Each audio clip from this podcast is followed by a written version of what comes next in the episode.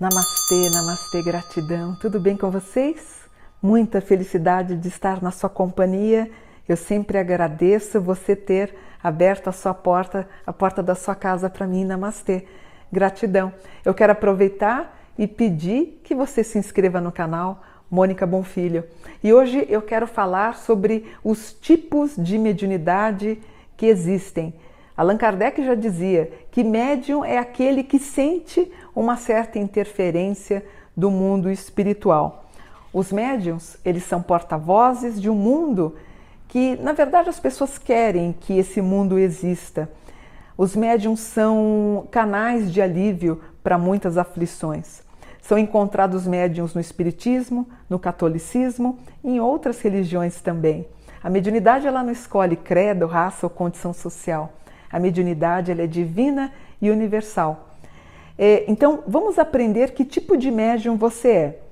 Por exemplo, o primeiro grupo são chamados de desobsessores.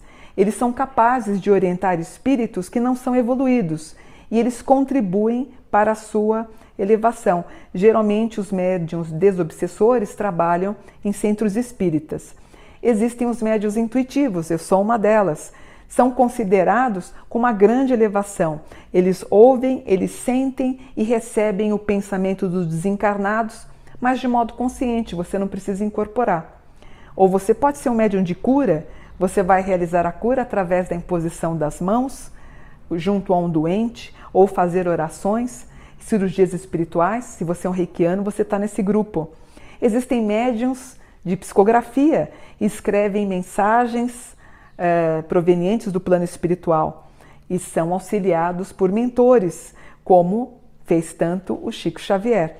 Existem os médiums videntes, que eles veem o futuro e algo que pode ocorrer a uma longa distância. Tem os médiums psico, psicopictográficos. Eles incorporam pintores desencarnados e fazem obras fantásticas, como aconteceu com o médium Luiz Gaspareto, conhecido internacionalmente. Outros têm o dom da telepatia, quando é possível ouvir a voz ou a sua subvoz no seu interior.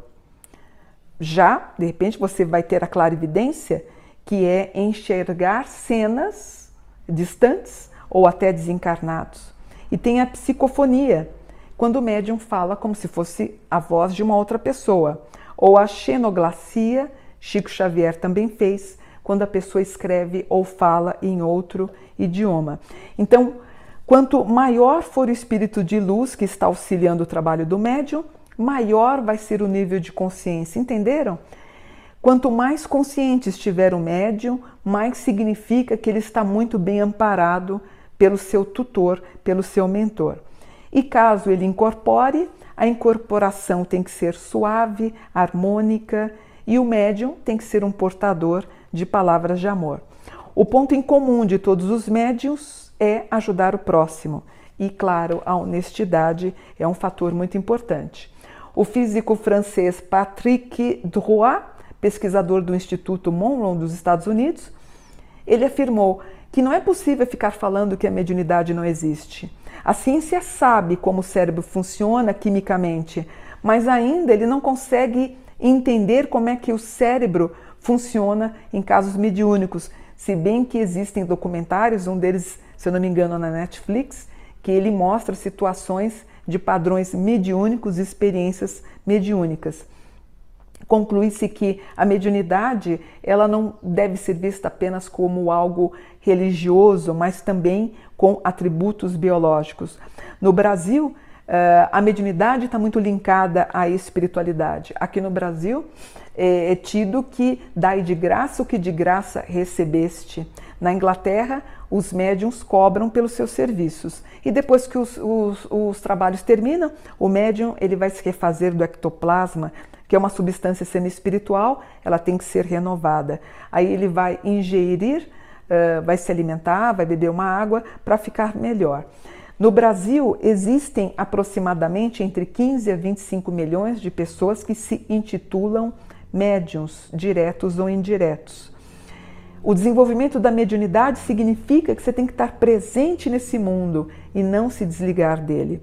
O médium possui uma responsabilidade muito maior do que uma pessoa comum. Não existe, você não precisa ser um santo. Ao contrário, você vai ter uma vida como todo mundo, vai acordar, vai tomar café, vai trabalhar, vai voltar para casa. Mas o médium, ele passa por muitas experiências difíceis para amadurecer. E o dever de todo médium é amar, respeitar o próximo, doar seus ouvidos e acalentar aqueles que precisam. Você tem que se aperfeiçoar e é importante você se aplicar ao serviço do bem, convertendo-se no instrumento de luz para si próprio e para os outros.